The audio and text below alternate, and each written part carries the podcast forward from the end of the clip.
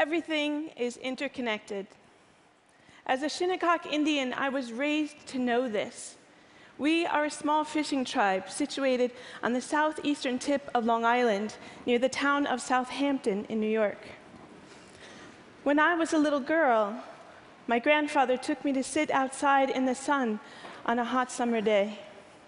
There were no clouds in the sky. And after a while, I began to perspire.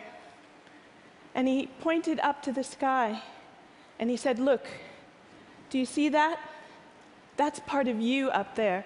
That's your water that helps to make the cloud, that becomes the rain, that feeds the plants, that feeds the animals.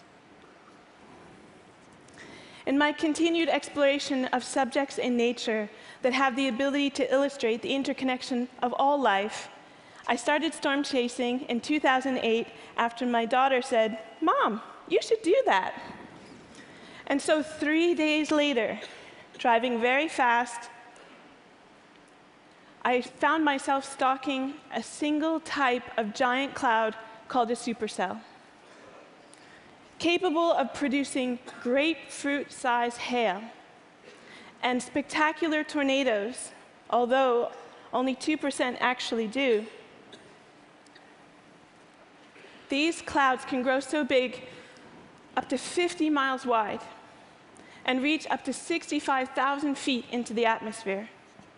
They can grow so big, blocking all daylight, making it very dark and ominous standing under them.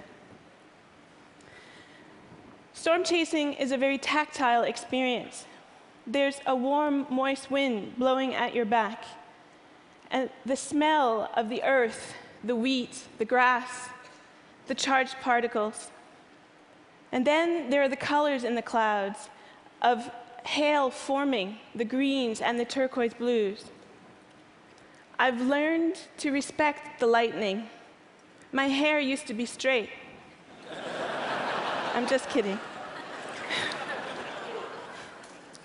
what really excites me about these storms is their movement, the way they swirl and spin and undulate with their lava lamp-like mammatus clouds.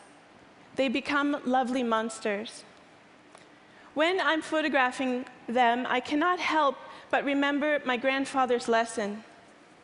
As I stand under them, I see not just a cloud, but understand that what I have the privilege to witness is the same forces, the same process in a small scale version that helped to create our galaxy, our solar system, our sun, and even this very planet all my relations. Thank you.